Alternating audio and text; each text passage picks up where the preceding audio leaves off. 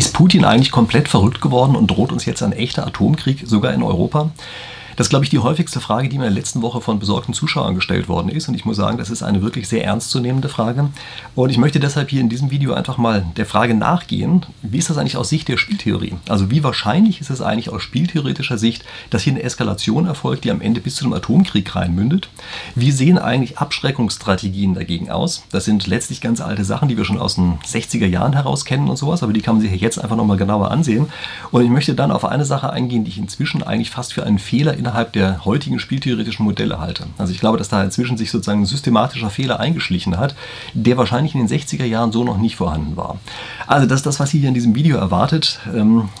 Wie gesagt, schnallen Sie sich an. Da gibt es wirklich Sachen, bei denen einem alle Haare zu Berge stehen muss. Man muss übrigens auch dazu sagen, ich selber bin ja in einer Zeit aufgewachsen, in der eigentlich ständig von einem Atomkrieg geredet worden ist. Ja? Also in den 80er Jahren sowas, da war das eigentlich fast an der Tagesordnung, dass die Leute mehr oder weniger damit gerechnet haben, dass jeden Tag sozusagen ein Atomkrieg losbrechen kann. Übrigens interessanterweise auch zwischen Russland und den Vereinigten Staaten.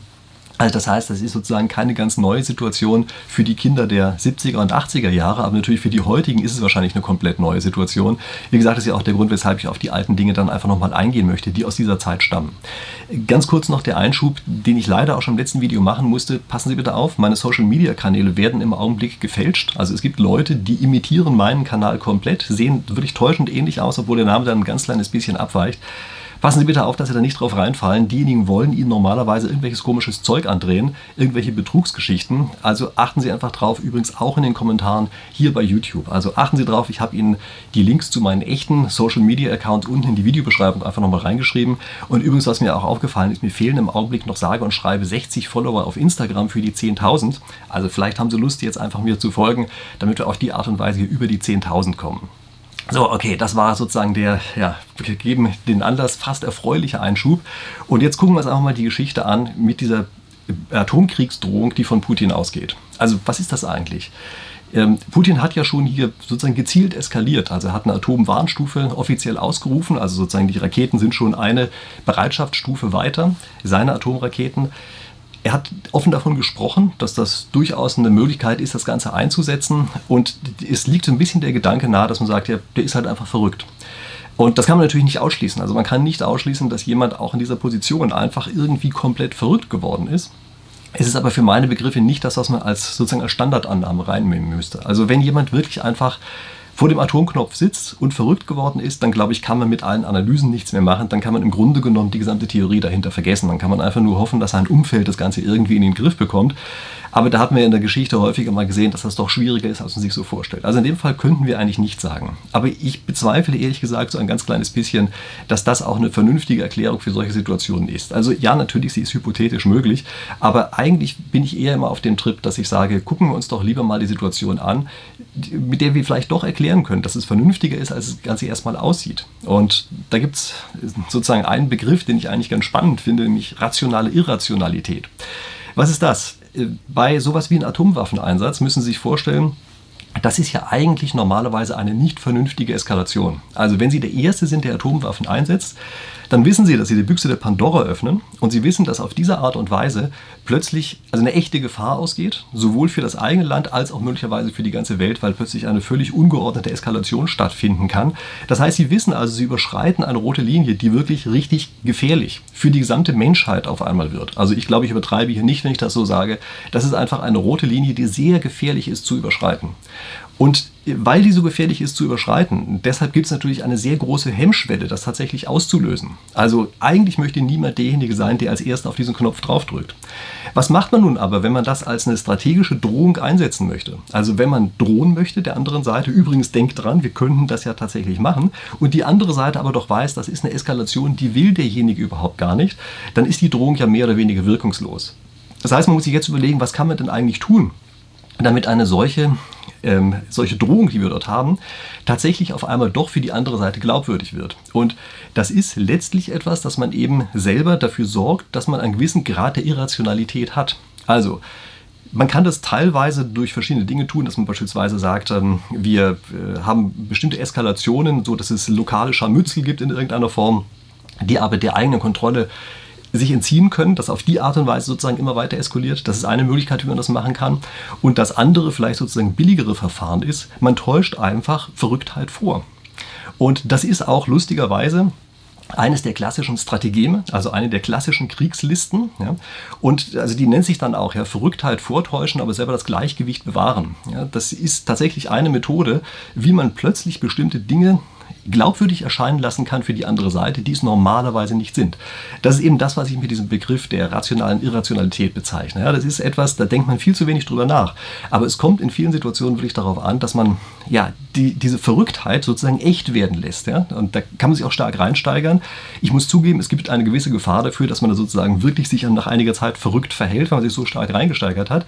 Aber wenn man dieses Gleichgewicht behält, das ist ja der zweite Teil dieses Strategems, ja nicht nur Verrücktheit vortäuschen, sondern gleichzeitig das Gleichgewicht behalten, dann ist das ein extrem wirkungsvolles Strategem, was wir hier haben, weil eben auf einmal Eskalationen für die andere Seite möglich werden, an die man sonst nicht gedacht hat und man völlig ohne in diesem Fall den nuklearen Einsatz tatsächlich plötzlich Dinge erreicht, die man normalerweise nur damit erreichen könnte. Und ich muss an dieser Stelle einfach immer wieder das machen, was ich ja, hier gerne mache, nämlich ihm mein Buch einfach mal in die Kamera halten, die 36 Strategeme der Krise. Da wir hier gerade wieder von einem der Strategeme gesprochen haben, kann ich das wirklich nur ans Herz legen. Ja? Also im Augenblick gucke ich selber auch immer erstmal in mein eigenes Buch rein, um rauszufinden, was mit diesen Strategien eigentlich so auf sich hat. Und dieses Strategem hat mich in diesem Fall geradezu angeschrien. Ja? Ähm, also diese, diese Strategem Nummer 27, dass man hier diese Verrücktheit einfach nur vortäuscht. Ich hoffe ja, dass es so ist. Wir müssen sehen, bei Putin ist vieles an Hoffnungen bisher in der Vergangenheit erfolglos geblieben. Also er hat eigentlich jede rote Grenze, von der man gesagt hätte, als vernünftiger Mensch überschreitet man die nicht, die hat er überschritten. Also daher ist das eine, sagen wir mal, Gefahr auf einer ganz anderen Ebene und ich möchte jetzt nicht die Hand dafür ins Feuer legen, dass er tatsächlich diese Strategien hier anwendet. Aber es ist ein durchaus wahrscheinliches Szenario, dass er das gerade tut und wie gesagt, es ist vielleicht auch das Szenario, was ich hoffe. Aber vergessen wir einfach mal kurz dieses Strategem und gucken uns an. Naja, mal angenommen, er würde es tatsächlich in irgendeiner Form einsetzen können. Wie muss man dann eigentlich abschrecken?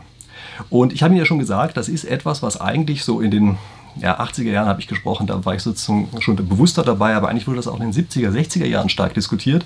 Und deshalb möchte ich hier heute auch einfach mal auf ein Paper eingehen, Working Paper, von Hermann Kahn, was er in den, äh, im Jahr 1960 geschrieben hat. Und da geht es letztlich um die Möglichkeiten der Abschreckung. Also er hat einfach in einem nicht wahnsinnig langen Paper beschrieben, was gibt es dort eigentlich für Möglichkeiten, wie funktioniert Abschreckung, nukleare Abschreckung. Ja. Ich habe Ihnen den Link zu dem Paper auch mal hier in die Videobeschreibung mit reingestellt, können Sie sich durchlesen. Also, weiß ich, am Nachmittag lesen Sie sicherlich dran, aber das ist für die Länge. Lohnt sich für meine Begriffe auch in sowas einfach mal reinzugucken. Und das ist übrigens ein Working Paper der Rent Corporation. Ja, das ist so ein Think Tank, den gibt es auch heute noch. Und der hat ursprünglich militärische Beratung gemacht, heute machen sie auch noch ein paar andere Sachen. Und es ist, wenn man so will, eine der ursprünglichen Hochburgen der Spieltheorie. Also ist so ein ganz sagenumwobener Think Tank, könnte man sagen. Ja, aber ich glaube, so wahnsinnig mystisch sind die gar nicht. Sondern das sind einfach sehr viele Denker, die dort in den ja, schon 60er, 70er Jahren mit dabei waren und eben tatsächlich über strategische militärische Konflikte nachgedacht haben und da unter anderem eben auch die Spieltheorie stark angewandt haben. Und was schreibt jetzt also dieser Kahn zu den Abschreckungen? Er schreibt, dass es dort drei verschiedene Arten, Typen sozusagen der Abschreckung gibt. Wobei ich sagen muss, das sind eigentlich weniger Typen der Abschreckung, sondern eigentlich mehr Typen von Angriffen, gegen die man abschrecken will. Aber okay, gucken wir uns die ganze Sache mal an. Und der Typ 1, äh, derjenige, der wahrscheinlich auch in den 60er bis 80er Jahren so am stärksten diskutiert worden ist, das ist die Abschreckung gegen den Erstschlag. Also dort war immer die, die Vorstellung, auch von sehr vielen Spieltheoretikern damals geäußert, dass eine Seite, also die Russen in dem Fall natürlich, ähm, interessanterweise wie heute auch, dass also die Russen einen Erstschlag ausführen könnten und mit diesem Erstschlag dafür sorgen, dass der Westen sich überhaupt gar nicht mehr verteidigen kann. Also sozusagen die gesamte militärische Infrastruktur mit einem Erstschlag zerstören und man auf die Art und Weise der anderen Seite hoffnungslos ausgeliefert ist. Und das war also, wie gesagt, die Hauptvorstellung, ja, dieser Typ 1, ja, und dann braucht jetzt also eine Abschreckung gegen diese Art von Erstschlag. Und äh, das heißt, was man hier in dem Fall braucht, ist im Wesentlichen das Aufrechterhalten einer Zweitschlagfähigkeit. Also das heißt, wenn der Erstschlag ausgeführt worden ist, war es das Wichtigste, worauf man erstmal zu achten hat, dass man unter diesen Bedingungen noch einen Zweitschlag ausführen kann, damit es eben eine glaubwürdige Drohung ist, damit die andere Seite gar nicht erst mit diesem Erstschlag anfängt. Das war damals die vorherrschende Theorie. Es gibt ein großes Problem bei dieser Zweitschlagfähigkeit. Stellen Sie sich mal vor, Sie haben jetzt einen zeitlichen Abstand. Also stellen Sie sich einfach mal vor, der amerikanische Präsident müsste immer 24 Stunden warten, bis er auf den roten Knopf drücken kann. Und stellen Sie sich vor, es gibt also einen nuklearen Erstschlag gegen den Westen. Und der Präsident denkt jetzt also drüber nach, soll ich jetzt also tatsächlich diesen Knopf drücken oder nicht? Und 24 Stunden später kann er ihn tatsächlich dann drücken.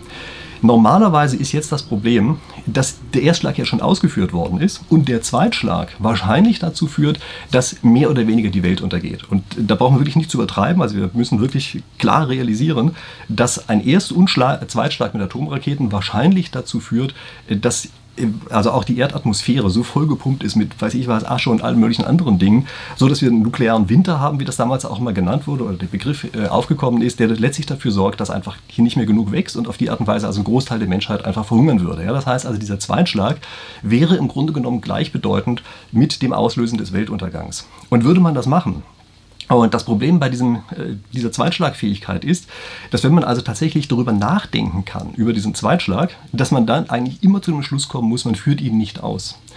Und das ist natürlich eine große Gefahr, weil damit die Glaubwürdigkeit dieses Zweitschlages weg ist und damit der Erstschlag im Grunde genommen provoziert wird. Und die Lösung, die dazu damals eigentlich stark propagiert wurde, ist die, dass es heißt, der Zweitschlag muss so schnell erfolgen, dass es keinen anderen Schlag der anderen Seite mehr geben kann, dass das auch noch mit vernichtet werden könnte. Das heißt, der muss sozusagen unmittelbar erfolgen.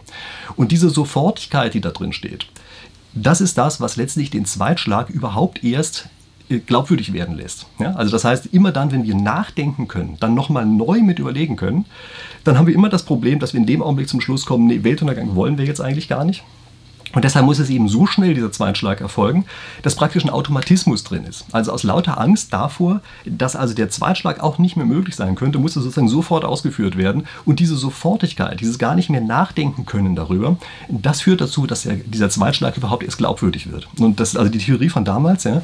Und ich denke, die hat bis heute auch zum großen Teil Bestand. Ja. Also wir haben ja viel auch darüber gesprochen, sind eigentlich Drohungen, die man ausspricht, glaubwürdig. Also wenn ich sage viel darüber gesprochen, dann meine ich meine vergangenen Videos, ja, die Sie sich natürlich gerne noch angucken können, wenn Sie sie jetzt schon gesehen haben. Und diese Glaubwürdigkeit, die ist immer ein ganz großes Problem in diesem zeitlichen Ablauf, der da drin ist. Und dann kommen wir jetzt mal zu, dem, ähm, zu der Abschreckung des Typs 2. Da geht es nämlich darum, dass man gegen extreme Provokationen abschreckt. Also eben hatten wir diese Sache, es gibt einen großflächig angelegten Angriff nuklearen Angriff gegen eine Seite, ja, zum Beispiel gegen die USA, damit man möglichst deren militärische Infrastruktur innerhalb von wenigen Minuten oder Stunden ausschaltet. Mit den, dem Typ 2, da geht es darum, dass man extreme Provokationen hat. Was kann sowas sein? Das könnte zum Beispiel in der jetzigen Situation so etwas sein wie ein regionaler Einsatz von Nuklearwaffen der russischen Seite, zum Beispiel in der Ukraine, zum Beispiel aber auch in baltischen Staaten. Und es ist relativ klar, dass das wahrscheinlich eine mehr oder weniger sofortige Kapitulation des angegriffenen Landes zur Folge hätte. Und jetzt ist die Frage, würde man dann eigentlich einen Vergeltungsatomschlag seitens des Westens erwarten können? Und da gilt natürlich genau die Überlegung, von der ich eben gesprochen habe. Eigentlich hat der Westen dann zu viel Angst vor einer weiteren Eskalation dieser Situation, also nachdem einmal Atomwaffen eingesetzt worden sind, hat der Westen zu Recht zu viel Angst davor, dass diese Eskalation stattfindet auf die nächste Stufe kommt und dann auf die Art und Weise den, den Zweitschlag sozusagen nicht mehr ausführt oder Vergeltungsschlag, wie man das hier nennen würde. Das ist also eine ganz große Gefahr, die dort drin steckt und das ist, deshalb ist dieser Typ 2 an Abschreckung nochmal ein ganz eigenes Thema. Das ist was anderes als das, was wir vorher hatten, wo man einfach eigentlich sagen muss, hier können wir das glaubwürdig tatsächlich sagen, dass wir unsere Zweitschlagfähigkeit aufrechterhalten wollen und deshalb sofort zurückschlagen. Dieses Argument ist bei diesem Typ 2, bei dieser Typ 2 Abschreckung nicht mehr gegeben. Und das hat als Problem, dass jetzt die russische Seite sozusagen eine Salamitaktik anwenden kann. Sie wenden sozusagen nukleare Angriffe gegen einzelne Länder jedes Mal an und bleiben jedes Mal unter der Schwelle, bei, dem, der, bei der der Westen sagt, okay, wir würden jetzt doch entsprechend mit nuklearen Waffen uns verteidigen oder eingreifen in irgendeiner Form. Und sozusagen mit dieser Salamitaktik könnte man hier deshalb, also durch diese, äh, diese Nichtbereitschaft zu eskalieren des Westens, könnte man sozusagen immer weiter durchkommen. Das ist übrigens auch eine Sache, die von meinen Zuschauern sehr häufig geäußert worden äh, ist und für meine Begriffe auch eine extrem große Gefahr darstellt. Ich sage Ihnen gleich, was eigentlich sozusagen hier auch in der Spieltheorie für meine Begriffe, in der heutigen Art der Spieltheorie für ein Fehler ist, wo man hier vielleicht noch ein bisschen subtiler mit argumentieren muss. Aber behalten wir das erstmal kurz im Hinterkopf, ja, dass diese Typ 2 Abschreckung eigentlich fast eine der schwierigsten ist, weil eben auf die Art und Weise von der anderen Seite, von der russischen Seite in dem Fall eben tatsächlich immer unter der Schwelle geblieben werden kann und äh, das einfach eine Riesengefahr darstellt. Und jetzt gucken wir uns mal an, was ist der Typ 3 an Abschreckung? Das ist letztlich eine Abschreckung gegen eine moderate Provokation. Was ist eine moderate Provokation? Das ist zum Beispiel genau das, was wir gerade erlebt haben, der Einmarsch in die Ukraine. Ja, das ist so eine Sache, das ist eine Provokation, bei der man sagen würde, das geht jetzt wirklich zu weit und das ist militärisch und weiß ich was. Und was, welche Art von Abwehr kann man hier eigentlich sinnvollerweise einsetzen? Und da ist relativ klar, dass die Eskalation des Westens zu Atomwaffen hin relativ ausgeschlossen ist. Ja, also solange wir natürlich davon ausgehen, dass bei uns nicht irgendein Verrückter dran ist, ja, was ja auch durchaus der Fall sein könnte, aber gehen wir davon aus, wir haben im Augenblick also keine Verrückten, die da dran sind. Das heißt also, die Eskalation auf diese Ebene ist fast ausgeschlossen. Und was heißt das? Das heißt, dass die konventionelle Verteidigungsform einfach doch noch wichtig ist, um eine wirklich glaubhafte Abschreckung aufrechtzuerhalten. Also es reicht nicht, wenn man einen Riesenberg von Atomwaffen hat, die aber nicht einsetzen kann, weil die andere Seite immer unter der Schwelle bleibt, bei der es wirklich gerechtfertigt wäre, diese Atomwaffen einzusetzen. Ja, das ist beim Typ 2 fängt das Ganze an, da kann man noch darüber diskutieren, ob man es tatsächlich einsetzt. Beim Typ 3, das sind diese sozusagen moderaten Provokationen, die da sind, da muss man leider sagen, da reichen Atomwaffen als Abschreckung überhaupt gar nicht mehr aus. Das heißt, man braucht hier als Abschreckung etwas, was unmittelbar wirkt und auf die Art und Weise sozusagen ungenießbar macht, was man dort sich einverleiben möchte als der Aggressor. Und damit kommen wir jetzt eben zu dem Problem, der Spieltheorie, was ich vorhin auch angesprochen habe, und das ist für meine Begriffe, dass eben die zeitliche Abfolge von Spielen nicht hinreichend berücksichtigt wird. Also die spieltheoretischen Modellierungen, so wie wir das heutzutage haben, die gehen eigentlich von einer kurzen Interaktion aus. Also Spiele, ja, das ist ja auch letztlich die, die Analogie, die da gewählt worden ist. Gesellschaftsspiele haben einen relativ kurzen Zeitraum, das sind immer eher so einige Stunden.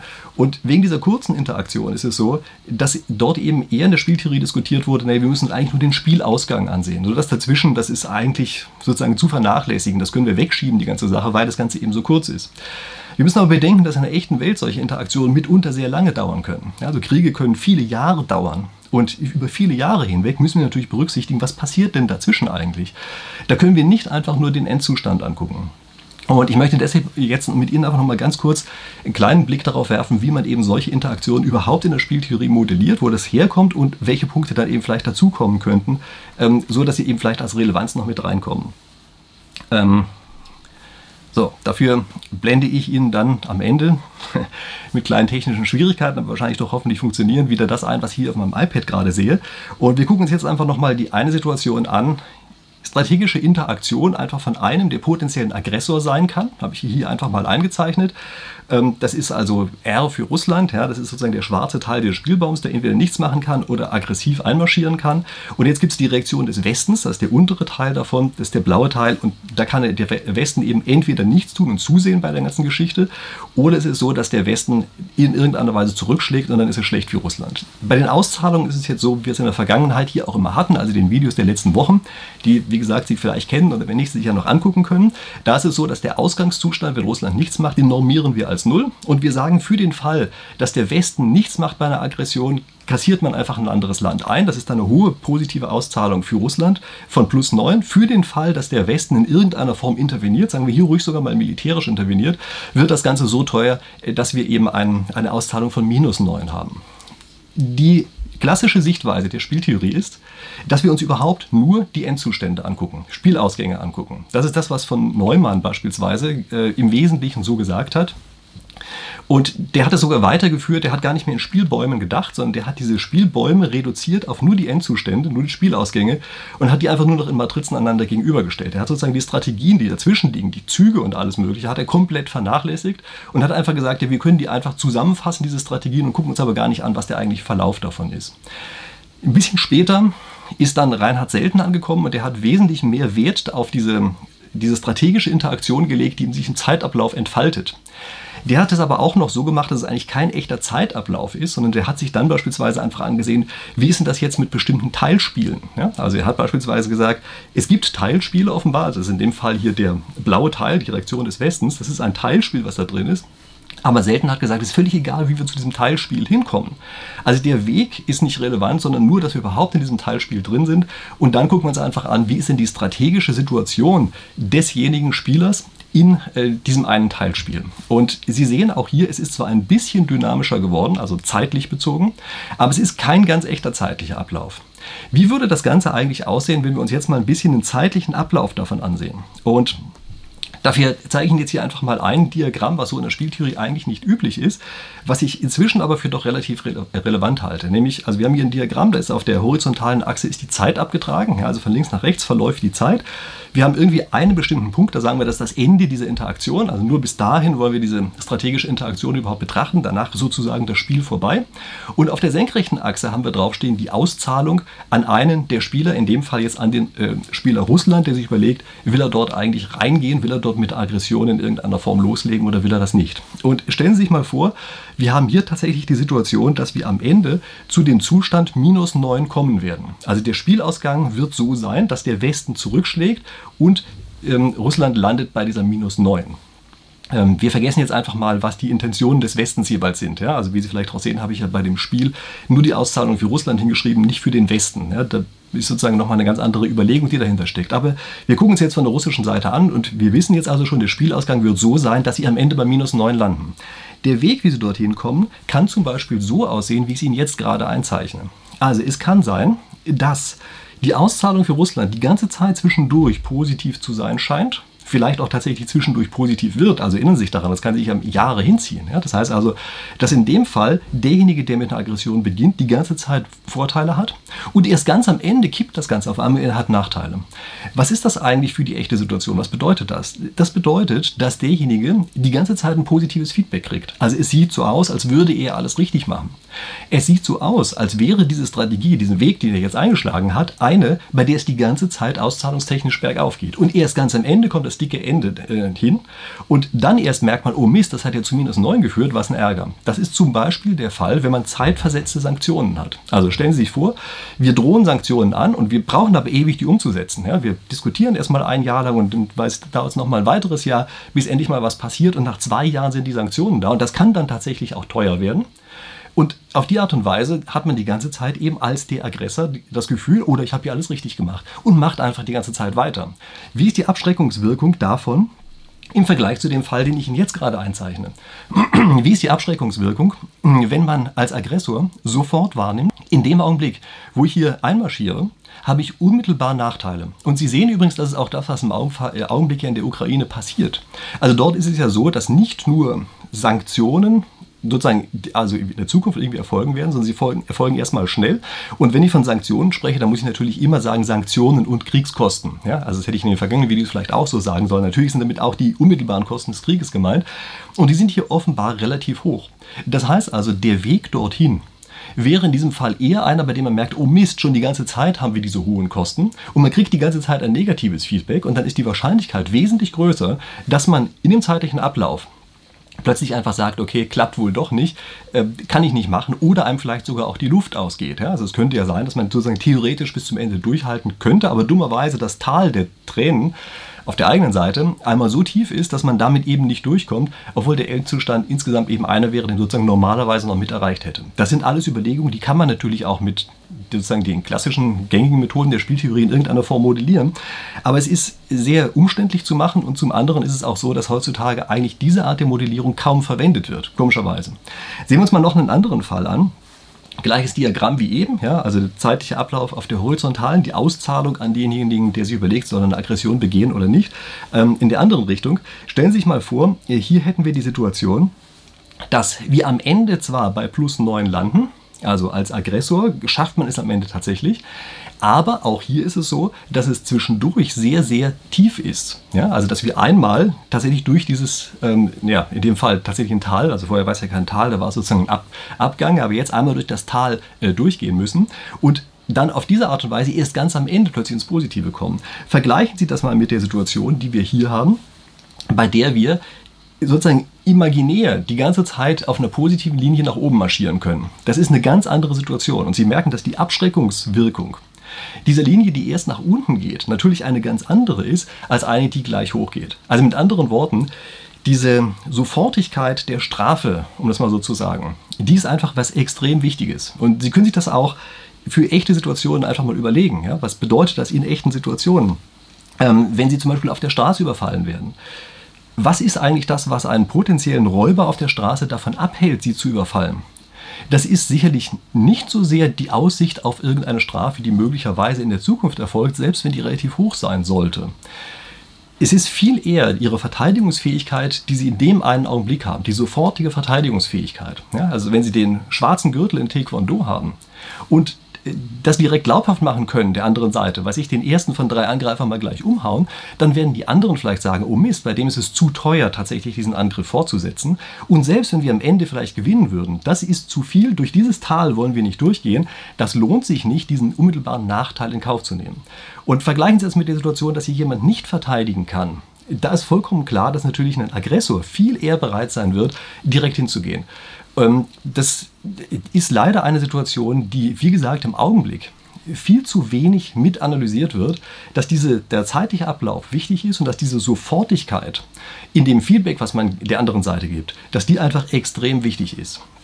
Die Spieltheorie, so wie sie früher verwendet worden ist, das also, so eine Wissenschaftsdisziplin muss sich ja auch immer erstmal entwickeln. Ja? Aber das ist etwas, was wir heutzutage viel stärker so bei Kybernetik, ja, was ein bisschen ein altmodischer Begriff ist, Futurologie, das waren alles so Begriffe, wie zum Beispiel jemand wie der Kahn früher bezeichnet worden sind. Ja? Und das ist äh, deshalb einfach wichtig, weil die teilweise doch sehr stark in Systemen gedacht haben. Also die haben natürlich die Spieltheorie als Analyseinstrument verwendet und haben sozusagen Ausschnitte mit modelliert. Das glaube ich, muss man auch früher oder später machen, damit man einfach klar sagen kann, was sind denn hier ganz konkret in diesem einen Fall die Annahmen. Man muss aber eben dieses System ganz einfach immer mitdenken.